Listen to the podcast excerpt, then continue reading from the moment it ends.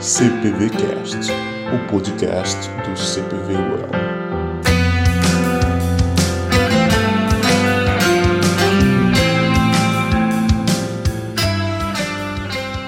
Fala galera, aqui é o Jonas, professor de gramática do cursinho.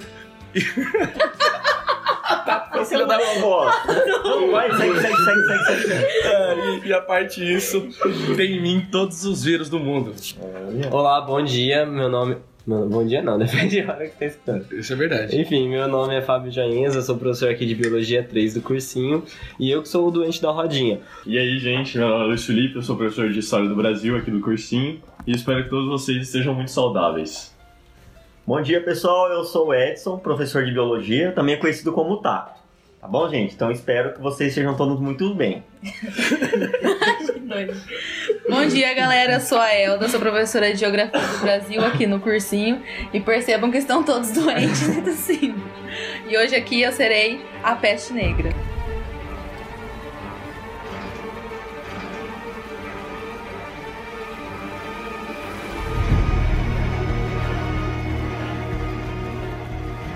Muito bem, galera, estamos aqui reunidos em oração para mais um podcast do cursinho especial pré-vestibular da UEL, contando com essas presenças ilustres de professores de várias áreas para falarmos sobre as não tão novas doenças assim. Afinal, quem aqui nunca ficou doente, né, Fábio? Exatamente. Eu, particularmente, vou dar o pontapé aqui da nossa discussão para falar sobre uma situação que aconteceu há duas semanas. Eu não sei vocês, né, mas quem aqui já acordou resfriado? Eu já. Todos, sim. Só que o resfriado pode ser considerado uma doença? Sim é ou uma não? doença. Depende.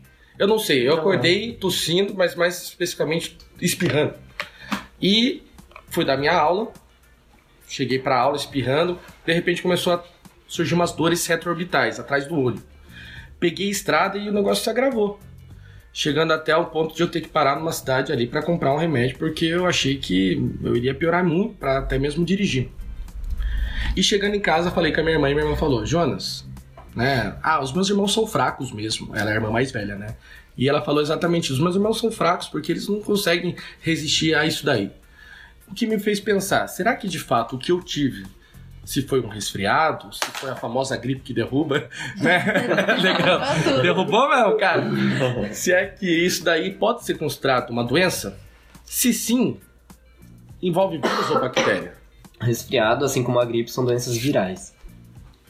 Então, se você considerar então tanto o vírus e a bactéria, elas propiciam as doenças. Sim. Se eu então era uma pessoa doente naquele momento e adquiri uma doença.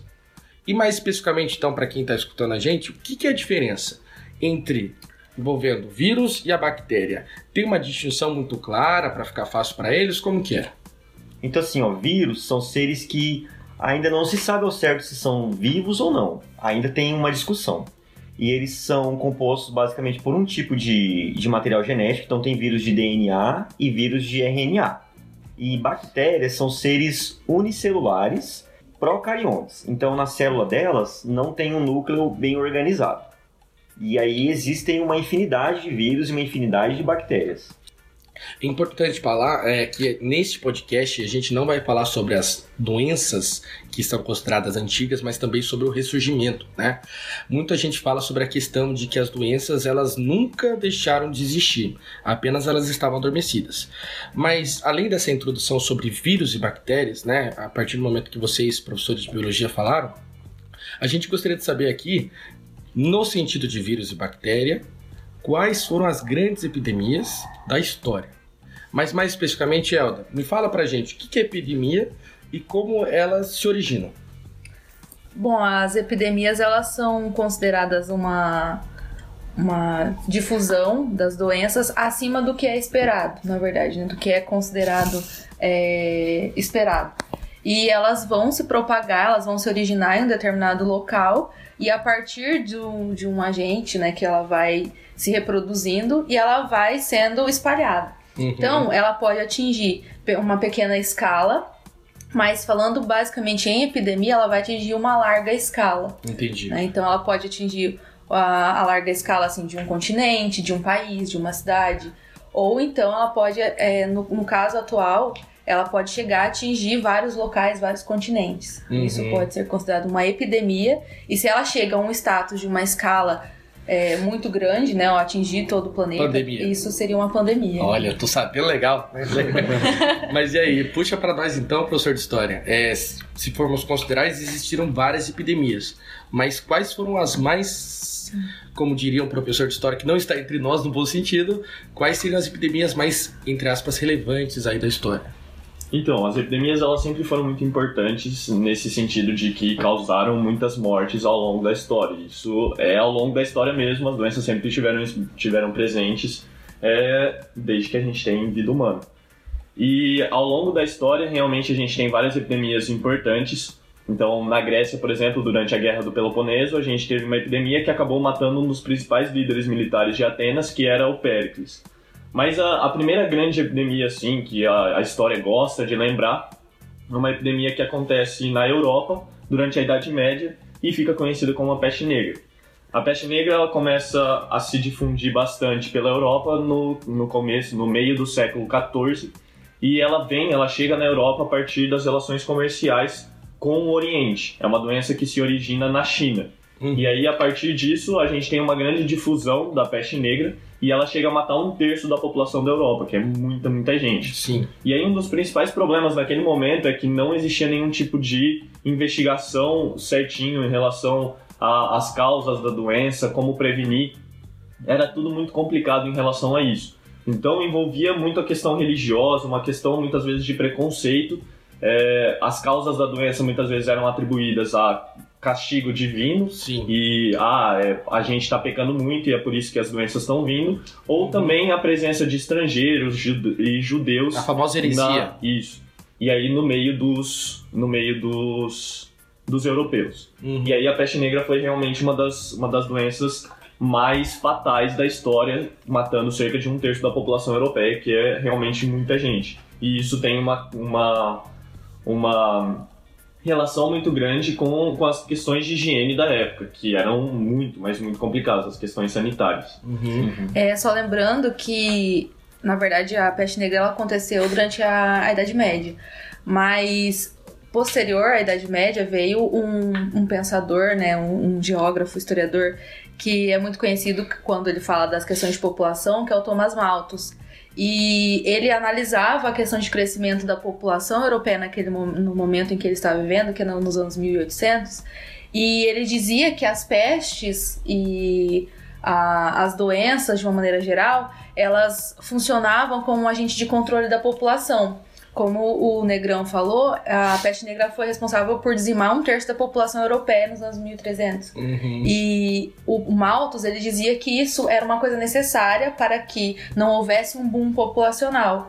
Que a população, ela, ela crescesse, mas que boa parte dela ia morrer e isso não, é, não tem nenhum problema. Quase Então como se fosse um processo de purificação isso, ali. seria como, é, seria como um processo de purificação, ele via isso como uma coisa boa. Assim Uhum. como as guerras também ele via como uma coisa boa para ter esse controle da população Teorias e não ter... apocalípticas. Exatamente. Que louco, cara. Que bacana. E até mesmo a gente pode considerar ali aquelas máscaras de bico longo eram utilizadas nesse período. Isso. É, pelos médicos, quando eles iam fazendo, os médicos, entre aspas, quando eles iam fazer alguns tratamentos em relação aos doentes. Uhum. Mas qual que era a teoria mesmo, Fábio? Eles utilizavam a máscara de bico longo Uhum. por achar que o Ah. contágio com a, a peste... Eles utilizavam a máscara de bico longo porque dentro daquela máscara tinha algumas substâncias aromáticas que impediam eles de entrar em contato com, a, com, a, com a- o aroma de o fedor de podridão Uhum. que era emanado das pessoas doentes. Eles achavam que era feridas. Contagiado pelo cheiro, Sim, exatamente. pelo aroma. E aí os médicos utilizavam dessa máscara, que foi bem característico da, da peste negra. Uma máscara preta com um bico longo parecido de corvo. Usavam aqueles, aquelas colas também, né? E daí em cima tinha a própria máscara. Interessante pensar, né? Porque a própria tecnologia correspondente à época, ela é determinante para influenciar ou não no, no conter desse contágio, né? No conter desse vírus ou das próprias bactérias que falaremos a seguinte, né? A seguir aí. Muito bem. Então, além da peste negra, depois veio qual grande epidemia?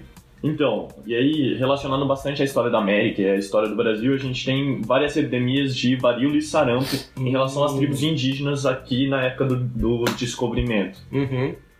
Na verdade, da chegada dos europeus, não do descobrimento. Sim. Mas aí o que acontece é realmente as tribos indígenas elas não, não têm tanto um sistema de defesa em relação a essas doenças que vêm chegando dos europeus, como a varíola e o sarampo.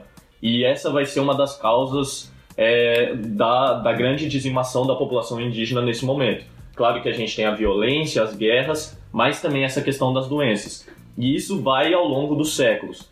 Então, a partir do século XVI e vai levando para o 17, 18, 19. E uma coisa muito importante que acontece é que os europeus vão percebendo isso. E muitas vezes eles vão fazer a propagação proposital dessas doenças. E isso não só nesse período, mas, por exemplo, aqui no Brasil, no início do século passado, no início do século XX, uma expansão para o oeste de São Paulo, quando existia a ideia de que precisaria modernizar o Brasil, a gente tem uma expansão para as terras que eram ocupadas pelas tribos indígenas e uma das táticas para dizimar a população vai ser a disseminação proposital de doenças. Então eles vão pegar, por exemplo, uma roupa de alguém que era infectado por varíola ou por sarampo, que são doenças virais.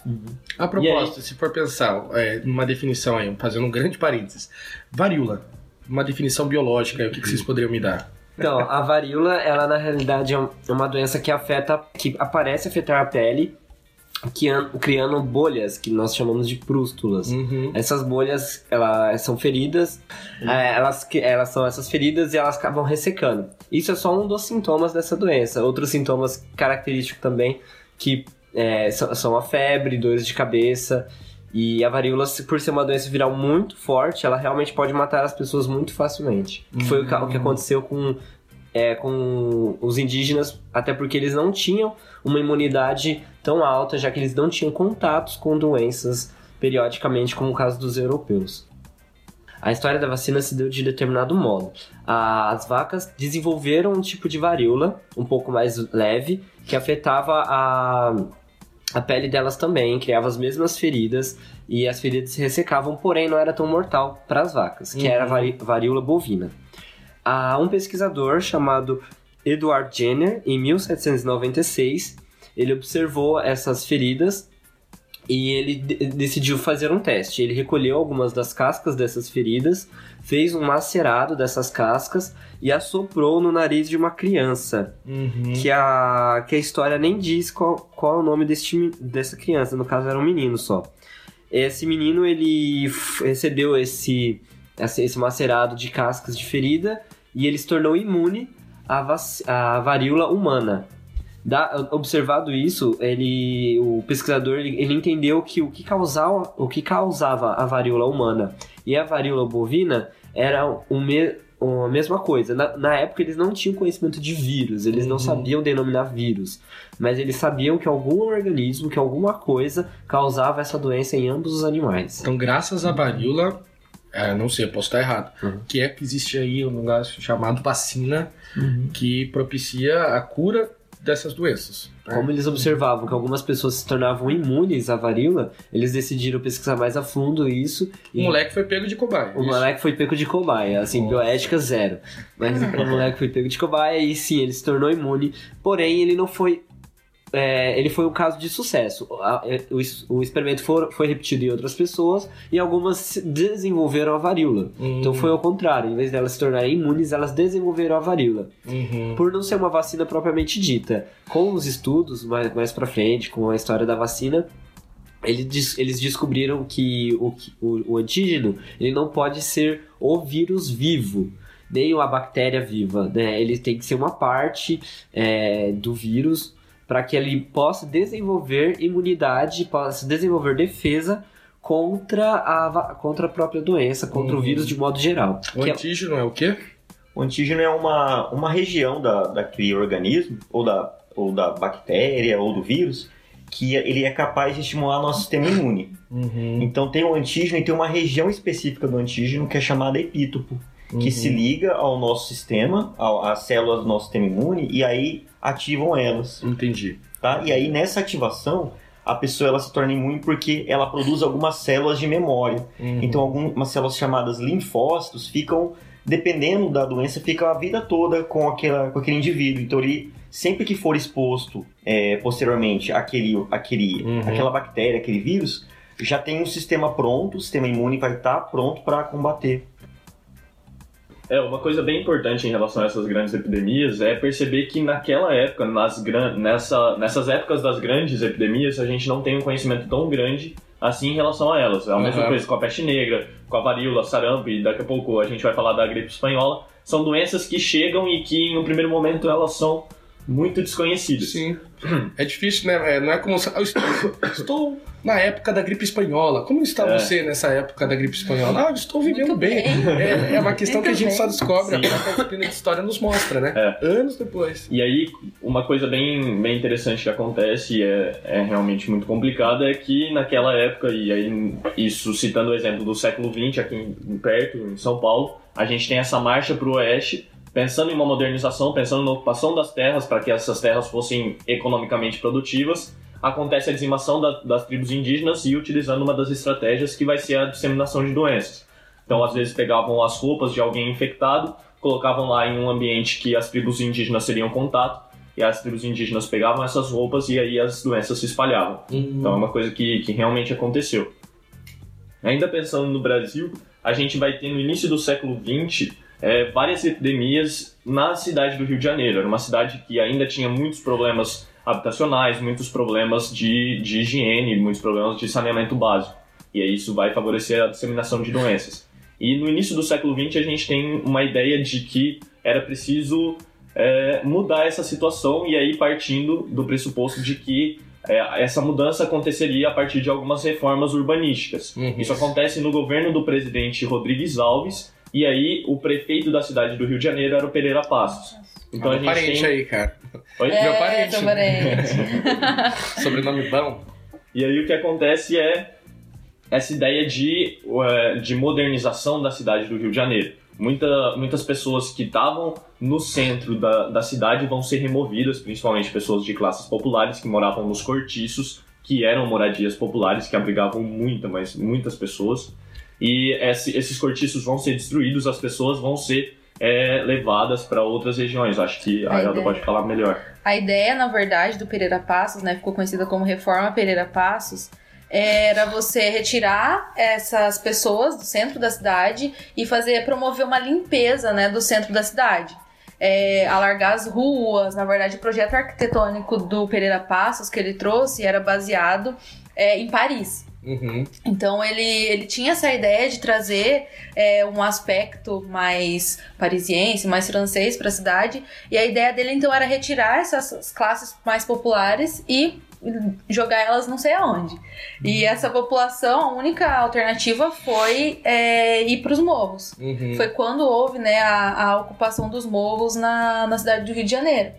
E quando eles chegavam lá na, na, na área dos morros e tal, não tinha, né, o mínimo para sobrevivência. Primeiro que é, moradia era muito precária, tanto é que até hoje isso não mudou muita coisa, né? Mas a moradia é muito precária, não tinha na questão de saneamento básico, as pessoas viviam realmente amontoadas. E isso é, talvez nesse período tenha sido um dos fatores também para ajudar na propagação de algumas determinadas doenças. Uhum. né? E daí entra outras questões envolvidas. É, e aí essa, a cidade do Rio de Janeiro a gente tem várias doenças e nesse momento o governo vai se preocupar, vai até chamar um, um cara bem importante, bem conhecido, que é um higienista, o Oswaldo Cruz. O Oswaldo Cruz ele vai tentar fazer um plano de para tentar diminuir essas doenças. E é um plano de certa maneira bem sucedido, mas ele vai trazer algumas consequências importantes. Então eram três doenças que precisavam ser reduzidas no Brasil, na cidade do Rio de Janeiro especificamente: a varíola, a febre amarela e a peste bubônica, que é a peste negra. Hum, Uma peste, legal. a peste bubônica que teve uma grande epidemia na Europa lá no século XIII, Uhum. no século XIV, aqui no Brasil a gente tem ela como uma grande epidemia ainda no século XX. Sempre um Na pouco atrasado. Sempre um É. depois. até nas doenças. né? E aí o que, que acontece? A gente tem, no caso da febre amarela, é uma, é uma doença viral também, que é transmitida pelo mosquito, que é o Aedes aegypti, né? É o mesmo da, de, da dengue. Uhum. E aí o que eles fazem é tentar conter a disseminação dos mosquitos. Uhum. E isso, de certa maneira, dá certo. Eles conseguem conter os mosquitos. A peste bubônica é uma, uma doença bacteriana e transmitida pela pulga dos ratos. Uhum. E aí o que eles fazem é também ir atrás dos ratos. Então, nessa época, uma coisa que acontece, inclusive, é a criação de uma profissão que era a profissão de caçador de ratos. Isso Nossa, realmente eu queria acontecia. Rapaz. Aí, Tata, a gente já fez muito isso aqui no cursinho, É né? verdade. Então, os caras eles caçavam ratos e eles recebiam dinheiro do governo. Eles recebiam do dinhe- dinheiro do governo para caçar rato. E aí o que acontece é que a gente está no Brasil, então a população ela ia, tentou se aproveitar disso. O que, que as pessoas faziam? Muitas vezes elas criavam um rato em casa para vender para o governo Caraca, velho. e às vezes também elas é, fabricavam rato de alguns materiais, como papelão, para tentar vender para o governo e o governo aceitar e dar dinheiro para elas vendendo como Aqui é. Operação Carne Fraca, né, Não gente? é? Nessa época os caras eram raiz um de de fato. origami Brasileira, e, e mandar brasileira pro governo. É. É, Esse é o verdadeiro mercado negro, né, cara? É. Caraca, bro. Mas isso realmente acontecia. E aí a gente tinha a varíola. A varíola, ela já vai tentar. a- o plano do governo vai ser um plano de vacinação. Já existia uma vacina para varíola. E aí esse plano de vacinação vai ser muito complicado. Por quê? O governo ele vai colocar uma vacinação que é obrigatória. Uhum. Então todo mundo devia ser vacinado, inclusive para você conseguir um emprego, você precisava mostrar a sua carteira de vacinação. E aí o que acontece é que não houve uma informação muito grande em relação à população. O governo não informou a população direito sobre o que era a vacina, para que a vacina e por que ela era obrigatória. Uhum. E aí as pessoas, os funcionários do governo chegavam nas casas das pessoas, as pessoas muitas vezes não sabiam por quê, e aí era uma vacinação compulsória, muitas vezes violenta. Isso vai levar a uma questão muito complicada. Além disso, a gente tem a questão da- do pudor naquela época. As mulheres muitas vezes não queriam mostrar os braços, mostrar outras partes do corpo, e os homens também não queriam que as suas mulheres mostrassem. Era uma coisa muito complicada naquela época. E tudo isso vai levar a uma revolta muito grande da população. Então a gente tem essa questão da vacina, que não havia uma informação muito grande, e aí com esses métodos violentos, e além disso a gente tem essa reforma urbanística que vai levar muitas populações para regiões periféricas. Uhum. E aí juntando isso a gente tem uma revolta que fica conhecida como a revolta da vacina em 1904 na cidade do Rio de Janeiro. E aí existem alguns conflitos entre a população e as forças militares. E aí nisso a gente vai ter algumas mortes. Certo. Então, a revolta da vacina pertencente também ao século passado, Isso. século XX. 1904. Ótimo. Ah, você falou pra gente da peste negra, você falou da varíola, associada ao sarampo aí também, e pincelou a respeito de outras possíveis epidemias que a gente pode considerar. Mas uma outra grande que a gente pode dar um pontapé aí, que talvez seja a mais antiga, mais antiga não, pertencente à Primeira Guerra Mundial, mais conhecida como gripe. Isso. Qual gripe? é a gripe espanhola. A gripe espanhola ela vai ser uma doença viral, como toda gripe, e aí o agente causador vai ser o, o vírus H1N1. E o que, que acontece? A gripe espanhola ela tem esse nome porque ela surge no contexto da Primeira Guerra Mundial, no final da Primeira Guerra Mundial. E naquele momento a Espanha era um país neutro. Mas essa já era uma doença que se espalhava por toda a Europa. Só que os países eles não, não disseminavam muito a informação porque eles estavam em guerra. E aí não seria muito interessante para eles mostrar um problema interno como uma epidemia. Só que a Espanha, como um país neutro, não tinha muito essa preocupação. Uhum. Então di- disseminava bastante a informação da gripe. Então a gripe espanhola não tem esse nome porque surgiu na Espanha, mas sim porque a Espanha foi um dos primeiros países a disseminar a informação em relação à doença. Tanto que um dos primeiros casos vai ser é, encontrado lá nos Estados Unidos. É, essa vai ser uma doença global mesmo. A gente tem casos em diferentes partes do mundo, nos Estados Unidos, no Sudeste Asiático, no Japão, na China, na África, na América Latina. E é uma doença extremamente fatal. Então, em um curto espaço de tempo, a gente tem entre 30 e 40 milhões de mortos em relação à gripe espanhola. E aí, só para a gente ter uma noção, na Primeira Guerra Mundial a gente tem cerca de 15 milhões de mortos pelo conflito.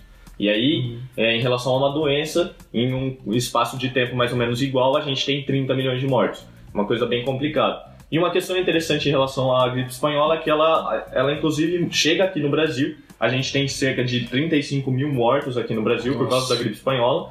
E um cara que morreu foi o presidente eleito, o Rodrigues Alves, que é o mesmo cara lá da revolta da vacina. Ele foi eleito em 1918, só que ele foi morto pela gripe espanhola e ele não conseguiu assumir o cargo. Lógico. Nossa, isso aí é meio, sei lá, complicado, né? A pessoa tava tentando conter uma coisa, daí ele é morto pela É. outra que chega. Pela própria, pela própria doença aí, né? E aí cerca de um quinto da população mundial foi infectado pela, pela gripe espanhola. E uma coisa bem interessante que acontece a partir da gripe espanhola é que no final da Primeira Guerra Mundial a gente tem a formação da Liga das Nações, Uhum. que é antecedente da ONU. É uma organização internacional que vai discutir diferentes problemas.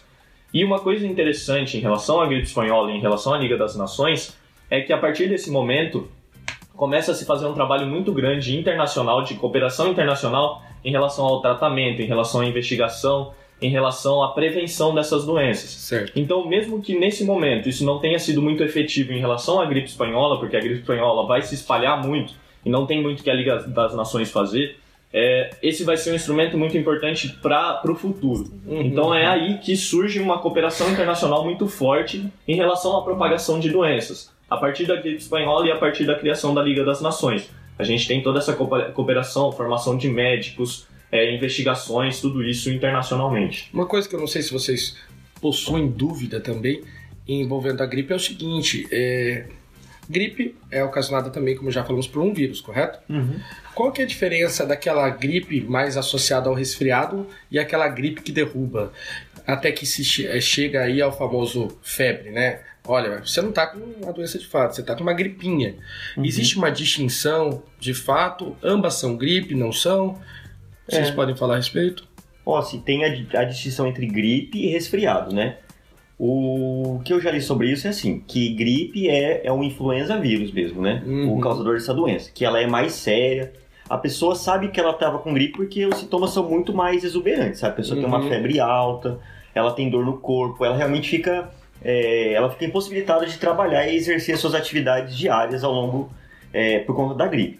Agora, o resfriado é geralmente causado por um outro tipo de vírus.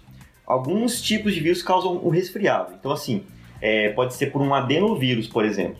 E aí é um outro vírus, não é o influenza. Uhum. Aí os sintomas são mais brandos. Então, assim, é como se fosse uma gripe, só que mais branda. Então, é, pode ter febre, mas é uma febre baixa. Tem... A febre é a é, uma, é um sintoma da gripe, é isso ou não? É um sintoma de, do- de doenças infecciosas de maneira geral, sabe? Entendi. Outras doenças causam febre. Aham. Mas assim, esse aumento de temperatura, ele é um indício que a pessoa está doente, né? É um dos sintomas.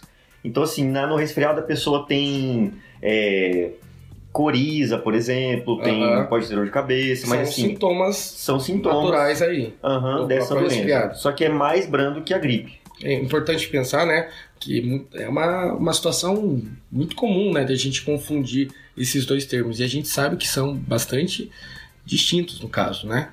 Inclusive, se a gente for considerar a própria febre, uma coisa que encontra-se na nossa pauta aqui, a própria febre amarela, por exemplo, ocasionada aqui no, no nosso espaço, correto? É. Século passado, febre amarela. O que, que vocês poderiam falar a respeito da febre amarela? A febre amarela, ela é, é um vírus que, é- que ele, ele existe no macaco, sempre existiu no macaco. Uhum. A questão é que um determinado mosquito ele se alimentava de sangue dos macacos e ele vivia na floresta junto com os macacos. Uhum. Dado isso, nós chamamos de ciclo silvestre. Esse mosquito ele se alimenta do sangue dos macacos, infecta os macacos e assim a doença se propagou. A questão é que esse mosquito, com a questão da urbanização, ele começou a frequentar cidades. E aí foi quando ele começou a se alimentar do sangue dos humanos e infectar os humanos. Uhum. Esse é o ciclo silvestre. Ele é mais, ele é, é, não causa epidemia porque macaco não existe em todo lugar, a gente sabe disso, é, principalmente nos grandes entre os urbanos. O problema é que outro mosquito pode ser infectado pelo vírus da febre amarela, que é o Aedes aegypti. Uhum. É um mosquito introduzido da África e ele, ele é adaptar, o, o vírus se adaptou a infectar esse mosquito. Então, o Aedes aegypti causa o ciclo urbano da, da febre amarela. Então, ele infecta o homem, é, somente o homem, ele não infecta nenhum animal. Então, ele infecta o- é, um homem, o homem desenvolve a doença, ele se alimenta do sangue desse homem, infecta outro homem e assim sucessivamente. Peste bubônica, câncer, pneumonia. Raiva, rubéola, tuberculose, anemia. Rancor, cisticircose, cachumba, difteria. Encefalite, faringite, gripe, leucemia. E o pulso ainda pulsa.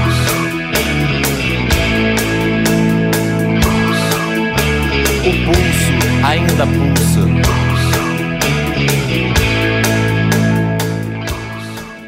O ebola, é, na verdade, ele ficou conhecido mundialmente aí é, nos três últimos anos, né, a partir de 2014, ele ele acabou ressurgindo, né? A gente sabe que ele não deixou de existir, mas que ele meio que deu uma adormecida, ou que a, talvez a mídia tenha deixado de falar, ou que o, o foco dele tenha sido menor mesmo durante esses últimos é, 40 anos. Uhum. Mas a, a ebola, então, ela ficou mais conhecida mundialmente em 2014, porém ela surge é, na África em 1976, né? O primeiro caso é registrado na África Ocidental, em 1976.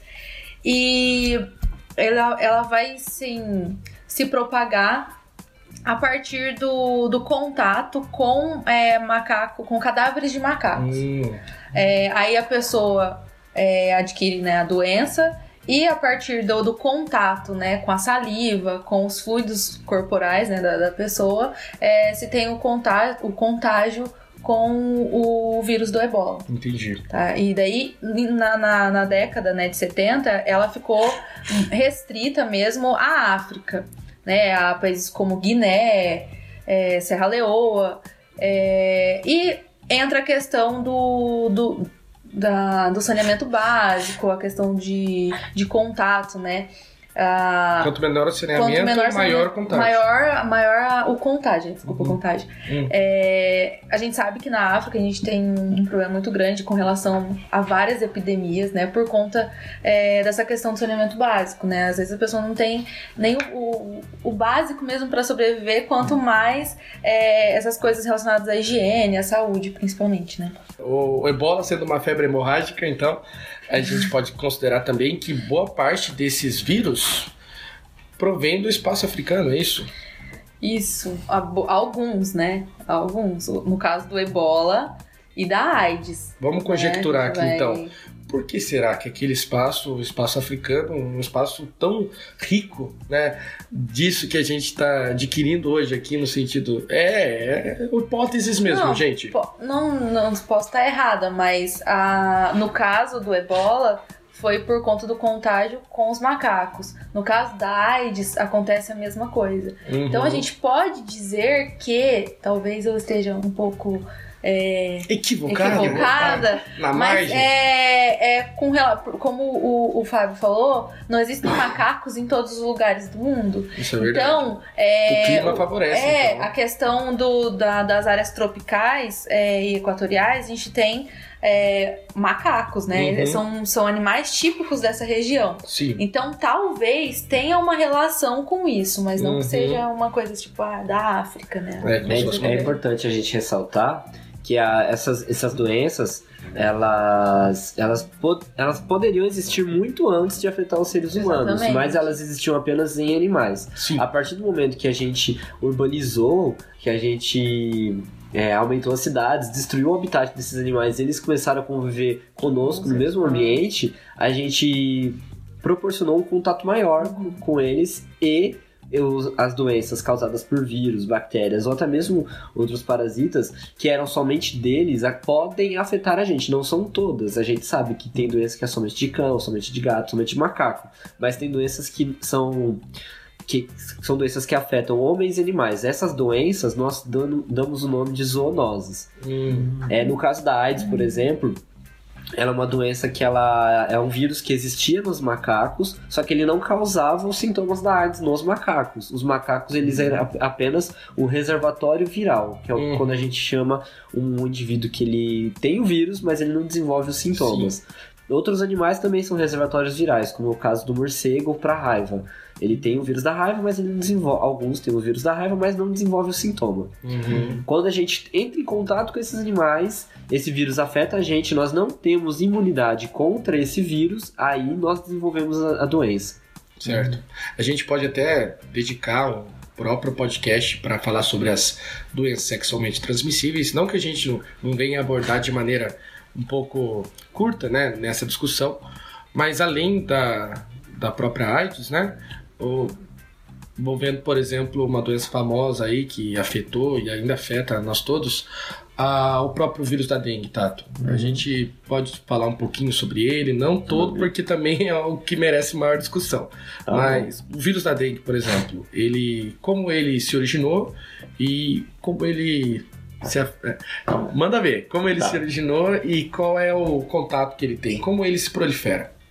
Então, a origem dele, I don't know.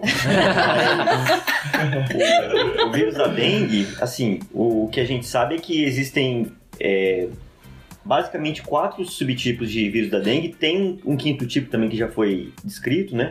Mas assim, aqui no Brasil, por enquanto, tem os, o- tem os quatro tipos de, de dengue, que é o DEN 1, DEN 2, DEN 3, DEN 4. E ele é um vírus que ele é transmitido por um, pelo vetor, o Aedes aegypti, Uhum. e ele tem as, tem as várias formas de dengue, né? Então tem a dengue clássica, tem a dengue hemorrágica, tem a dengue febre hemorrágica, Que é o. É o, bi- o bichafão. Esse daí é. É. o bichão. que essa daí é, é- é a pior, sabe? Que tem risco de vida mesmo, né?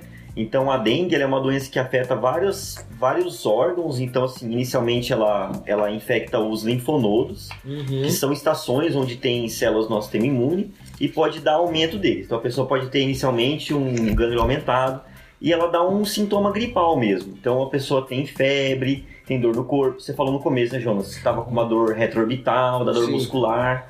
E, E, e é- cara, eu não tô com dengue, não, né? não, Ah, não. Pode ser uma suspeita de dengue, né? Meu Deus do céu. Quem sabe eu. E, o peculiar da dengue é que assim, a gente sabe que não é só isso que, que dá fe- febre hemorrágica, mas é, especula-se que quando a pessoa pega dengue pela segunda vez e um outro sorotipo, Reincidência. é a reincidência da dengue, ela causa uma resposta imune na pessoa que predispõe a essa febre hemorrágica. Porque acontece basicamente o seguinte: você entra em contato, por exemplo, com o vírus da dengue 1. Aí você cria uma resposta imune para o vírus da dengue 1 e resolve essa infecção. Beleza. Uhum. E aí, quando você entra é, em um período menor, menor que um ano, ou até menos, em contato com um outro sorotipo, por exemplo, dengue 2, você tem é, células imunes que estavam adaptadas, é, estavam prontas para aquele dengue 1, o, o que você pegou anteriormente. Mas elas estão parcialmente prontas, elas, elas combatem parcialmente o tipo 2. Então, essa, esse combate parcial, ao invés de erradicar essa segunda infecção, na verdade predispõe é, ao vírus invadir com muito mais facilidade as células corporais. E aí causa a dengue hemorrágica, por vários motivos. Entre eles, é, não dá para se aprofundar muito, né? Sim. Mas assim, um- uma das causas da hemorrágica é que há um extravasamento difuso do plasma, do plasma sanguíneo para os espaços corporais. Daí a pessoa tem o fenômeno chamado de hemoconcentração. Uhum. Que aí você pede exame de sangue lá e tá, tá um padrão hemoconcentrado, digamos assim, né? Então esse é por isso que a pessoa tem a, a hemorragia, tá? Assim, às vezes a pessoa pega a dengue pela primeira vez e tem hemorragia, né? E aí especula-se que é um sorotipo mais agressivo. Mas o que a gente acha é que pegou pela segunda vez, o sistema imune é parcialmente adaptado àquele vírus e aí dá dengue hemorrágica, tá Uhum. bom? Bom, então foram tantas epidemias, né? Se a gente for considerar a cronologia, o processo histórico. Ah, e vocês têm, então, desde peste negra, que não é um vírus, uma bactéria, correto? Varíola, que consiste num vírus. Você tem também a própria gripe espanhola, que é um vírus. Você tem também o próprio mosquito da Aedes aegypti, que carrega consigo o vírus da dengue. É o- E até o vírus ebola, ebola zaire conhecido, né? Sim. Então a gente conseguiu Também sistematizar aqui a o febre resumo, amarela, né? É, que carrega a febre amarela o também. Aedes aegypti também pode carregar a febre amarela. O mosquito a Aedes aegypti zika. também pode carregar a febre amarela. O Aedes E a zika. E a zika e a chikungunya. a chikungunya. Todos os É, seus a parentes. maravilha. Um ótimo vetor. Nossa, que Ótimo. legal, hein? Parece que é um Esse é catalisador falta de, dos próprios vírus. Hepatite, escarlatina, estupidez, paralisia, toxoplasmose, sarampo, esquizofrenia, úlcera, trombose, coqueluche, hipocondria, sífilis, ciúmes, asma, cleptomania. E o corpo ainda é pouco.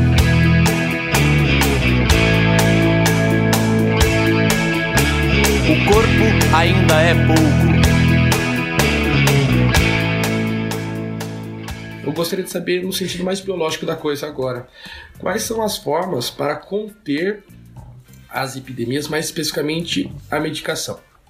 Bom, a primeira coisa que a gente tem que pensar quando se fala em conter é, tem que se pensar que, por exemplo, quando aconteceu a peste negra, é, antes dela aconteceram outras, outras pestes lá em Atenas, enfim, é, quando peste. acontecia, é, isso era uma coisa mais isolada. Uhum. Quando a gente pensa em peste negra, né? é, isso aconteceu lá na Europa. Era, era uma- um, um fato isolado.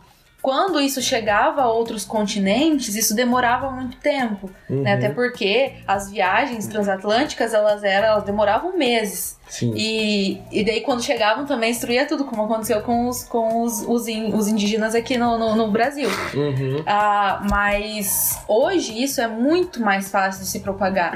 Existe um fator pró que é a, a, o estudo a respeito das doenças, uma maior facilidade para desenvolver medicamentos e desenvolver cura em alguns casos. Uhum. É, mas hoje em dia é muito mais fácil para propagar essas doenças na era da globalização, é tudo muito fácil. Sim. É muito fácil de se chegar informação, de se chegar é, a- de, de ter o transporte, né? As pessoas viajam em questão de horas. é, eu tô em um outro continente, né? Coisa que não acontecia lá no século XV, século XVI. Então é muito mais fácil. Por exemplo, quando aconteceu o surto da, da ebola no- na África, o grande medo, o grande, é, a grande tensão no mundo era o quê? As pessoas que iam para a África a tentar conter o, o vírus, né? te- Tentar conter a, a situação, elas, quando voltassem para seus países, elas acabar. é, se elas tivessem contraído, chegar no, sei lá, nos Estados Unidos, chegar no Brasil e, e disseminar isso Espalhar também, espalhar, porque é muito fácil, né, hoje você entrar em um país e sair de um país, né? Então, esse talvez seja um dos grandes problemas atualmente com relação à contenção dessas Uhum. doenças, né? A facilidade de, de se entrar nos países. E biologicamente globalização. falando, se a gente for considerar a medicação para conter um vírus ou uma bactéria, quando elas propiciam a doença, como que se dá esse processo de medicação, de remediação? Bom, nós temos para as bactérias os antibióticos, né? Que são.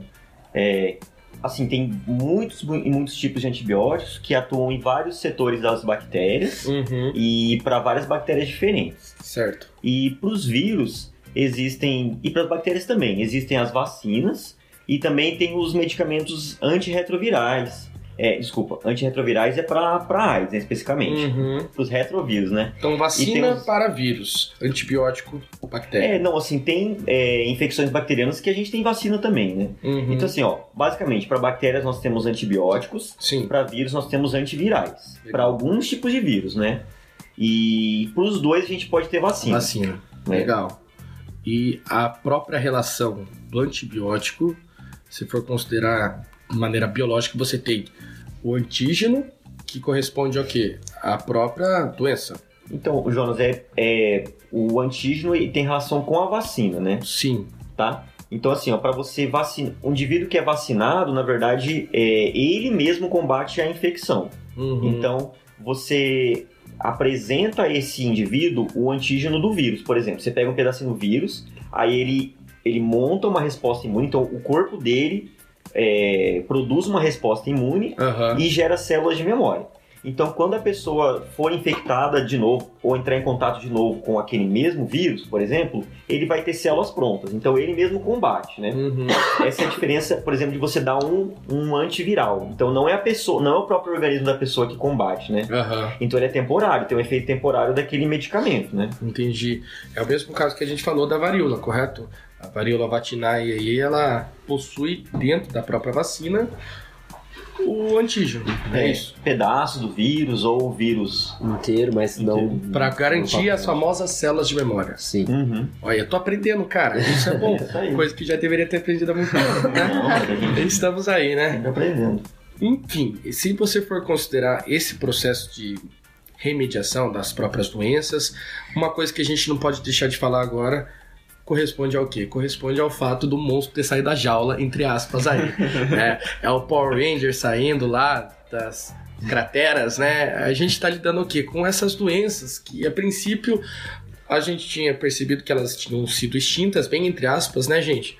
E agora parece que eles estão acordando, né? As próprias doenças de fato.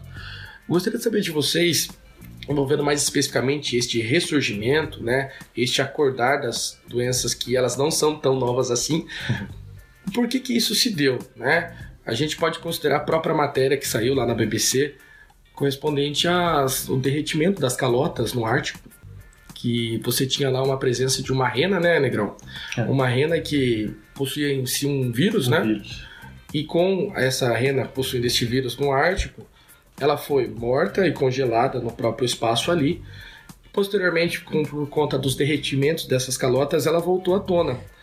E o seu corpo, que possuía consigo o seu vírus, foi colocado nas próprias águas ali, cuja água era bebida pelos animais, no caso as outras próprias renas, e quem come as renas de fato somos nós seres humanos. E aí?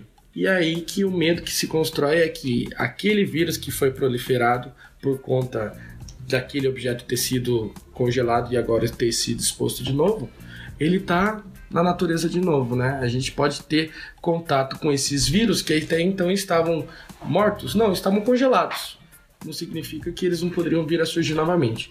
Então eu gostaria de saber de vocês, aqui na nossa discussão, se além desse vírus, né, que é conhecido como antraz na própria, no próprio Ártico, se possui aqui algumas outras, não epidemias, mas alguns outros vírus ou bactérias que, que voltaram, que ressurgiram e que aí podem nos abalar, não só no causar um sentido... apocalipse zumbi, com uma mente. Eu penso assim, com todo respeito, eu tô achando aí que eu não dou cinco anos pra eu virar o Rick Grimes. Ah, Antes bem fosse, né? humilde, né? Eu vou ser o, aquele bostão. Daryl.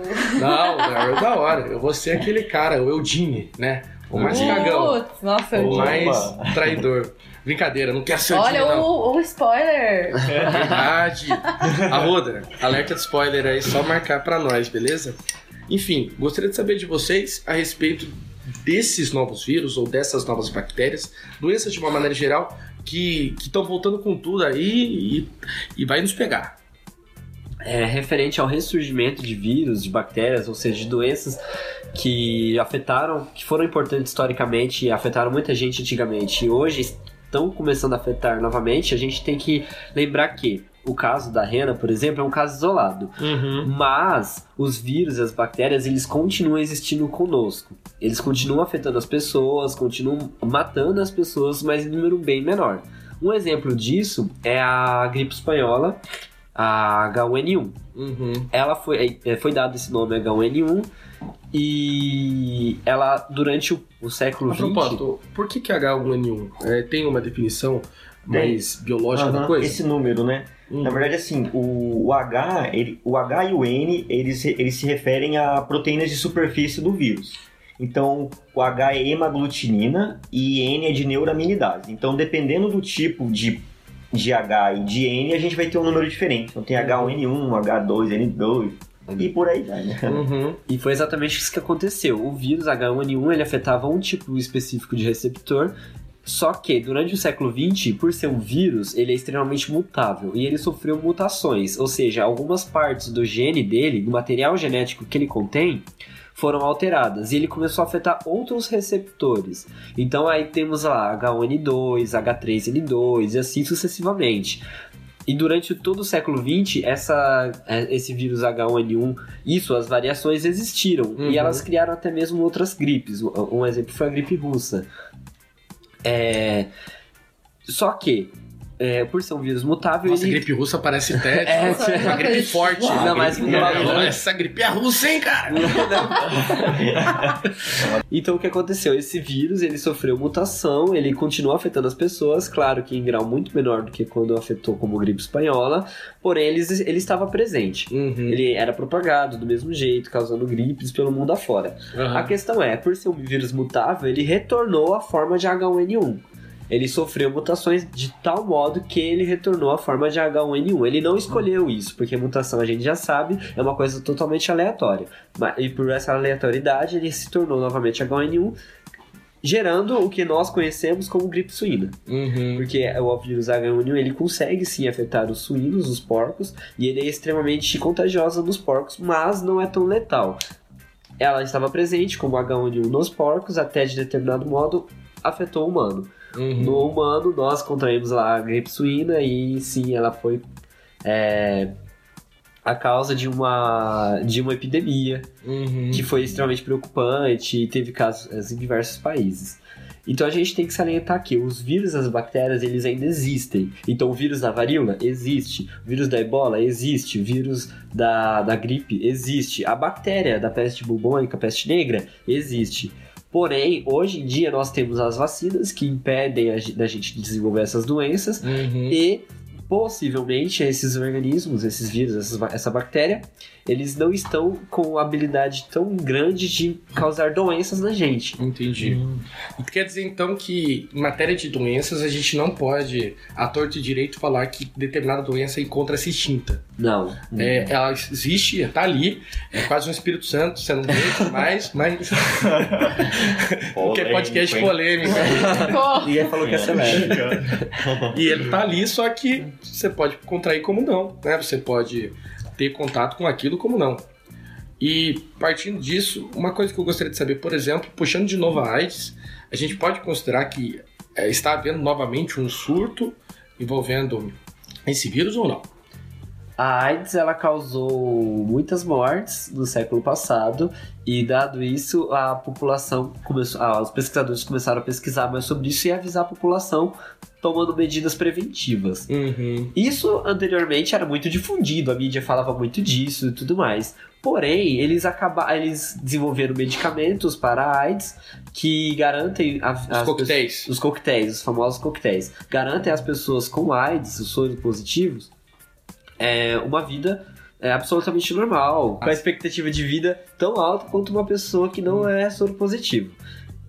Então a, a mídia, principalmente a mídia, deu uma relaxada nessa questão de avisar as pessoas que a AIDS está presente. E a população não, é, acabou não se protegendo tanto quanto antigamente. Por isso que hoje, não só a AIDS, como a sífilis também, são doenças que afetam muito a Ambas população. trans- de- sexualmente transmissíveis. Ambos, ambos doenças sexualmente transmissíveis virais.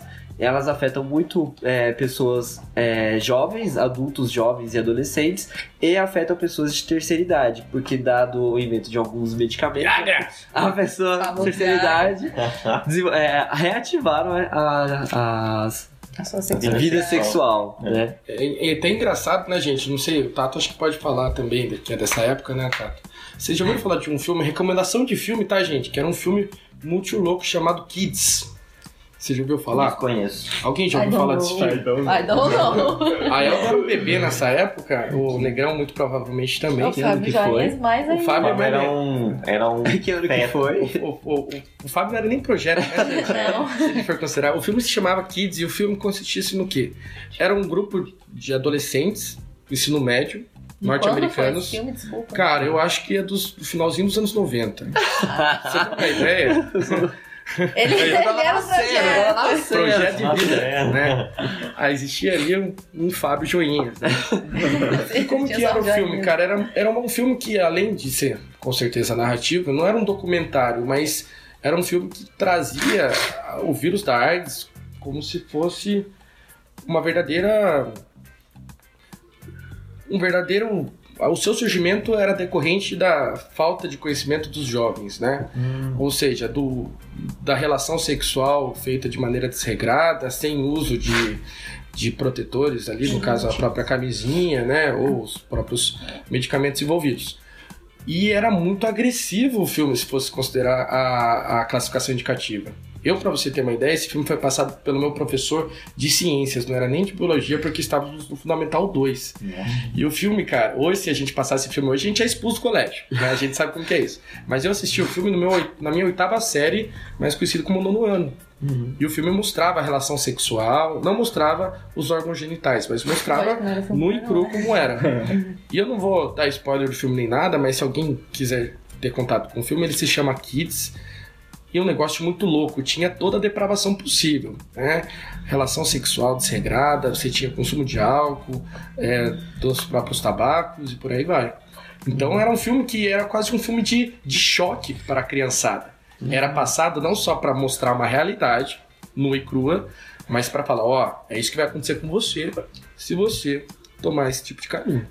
É, outra indicação de filme é o Clube, Clube de Compras Dallas, Legal. que mostra a relação de um indivíduo é, que contrai o vírus HIV e ele batalha contra a indústria farmacêutica. Uhum. Só que esse, é interessante nesse filme também que ele mostra o preconceito contra a AIDS. Sim. Que na época quando ela surgiu era extremamente grande. E até o Negão pode dar um- uma É, então, eu vi uma, um pouquinho do histórico da AIDS. Em 1982, quando ela ainda estava sendo uma, uma doença descoberta, é, tem uma, um preconceito muito grande. Tanto que um dos primeiros nomes da AIDS vai ser doença do 5H.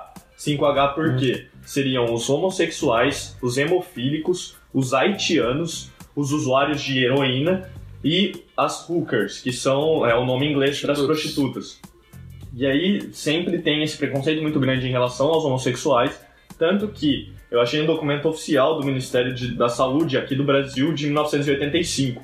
E esse documento oficial colocava os grupos em risco. São considerados grupos em risco para a doença homossexuais e bissexuais masculinos, usuários de drogas injetáveis, hemofílicos ou poli, politransfundidos. E aí, como uma medida de prevenção, a educação sanitária constará de informação aos pacientes dos meios simples de diminuir a transmissibilidade da doença, tendentes a evitar a promiscuidade sexual e a doação de sangue.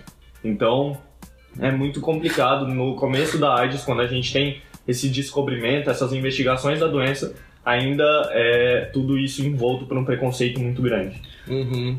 Referente a também preconceito, é, falando de AIDS, é, a AIDS era tida como doença dos homossexuais. Uhum. E como foi citado, o grupo de risco, um dos grupos de risco também eram os bissexuais.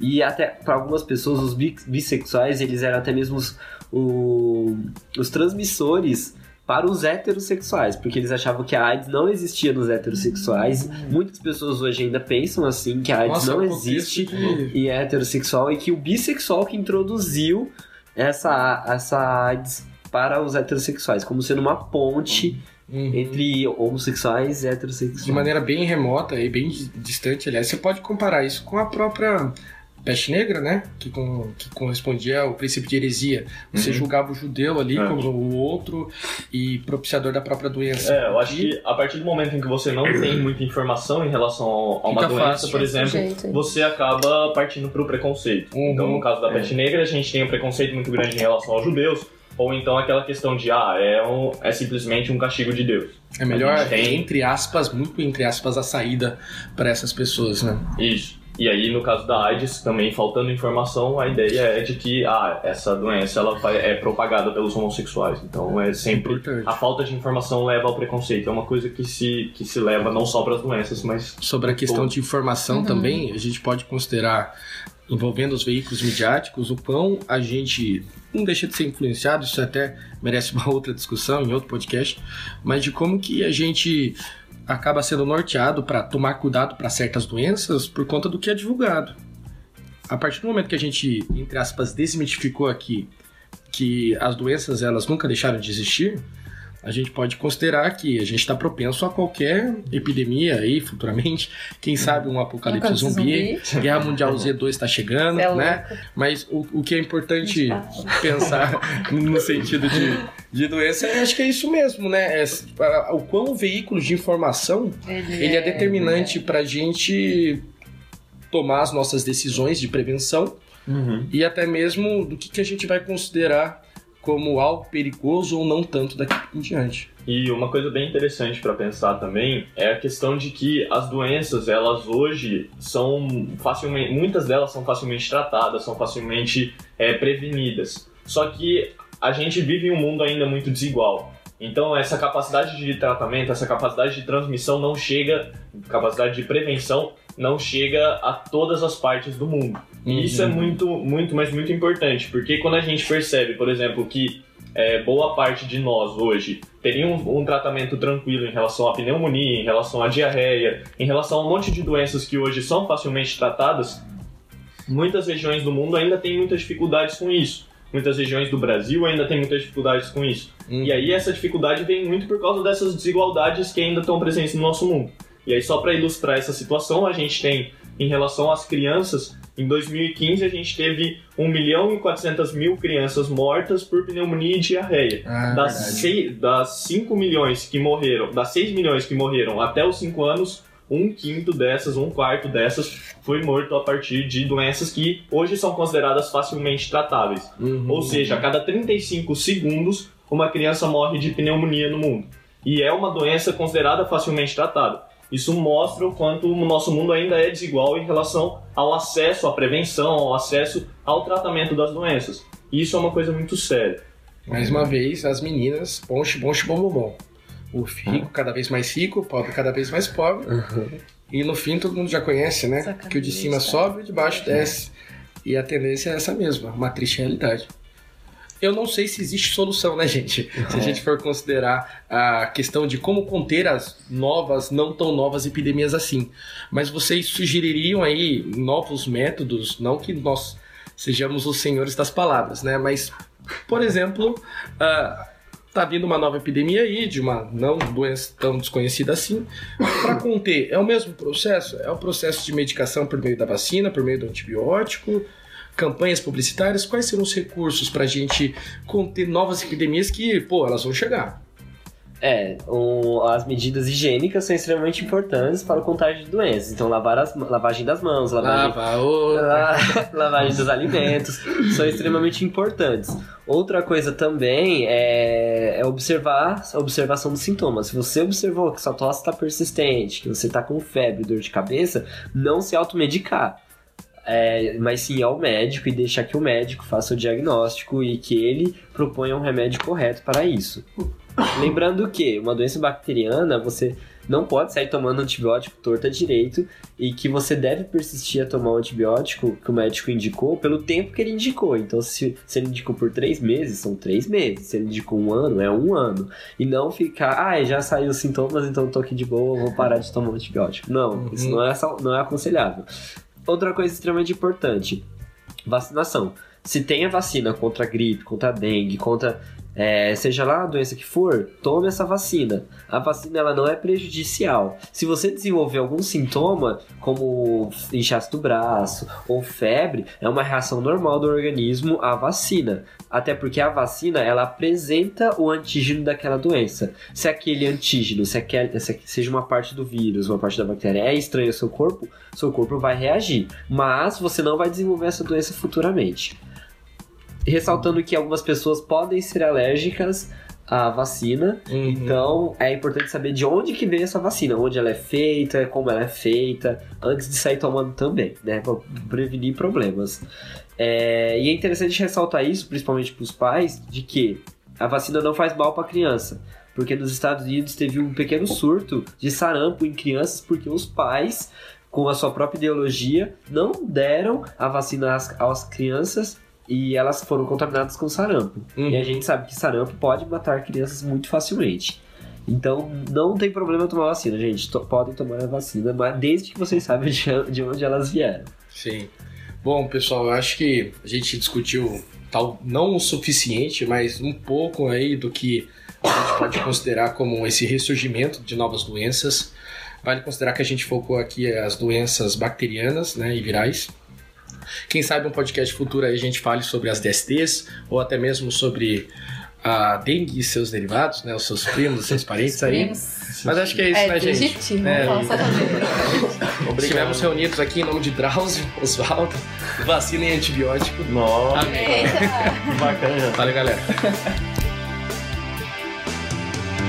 Reumatismo, raquitismo, cistite, disritmia, hérnia, pediculose, tétano, hipocrisia, brucelose, febre tifoide, arteriosclerose, miopia, catapora, culpa, cárie, cãibra, lepra, afasia. O pulso ainda pulsa. Assim. Pulso, pulso,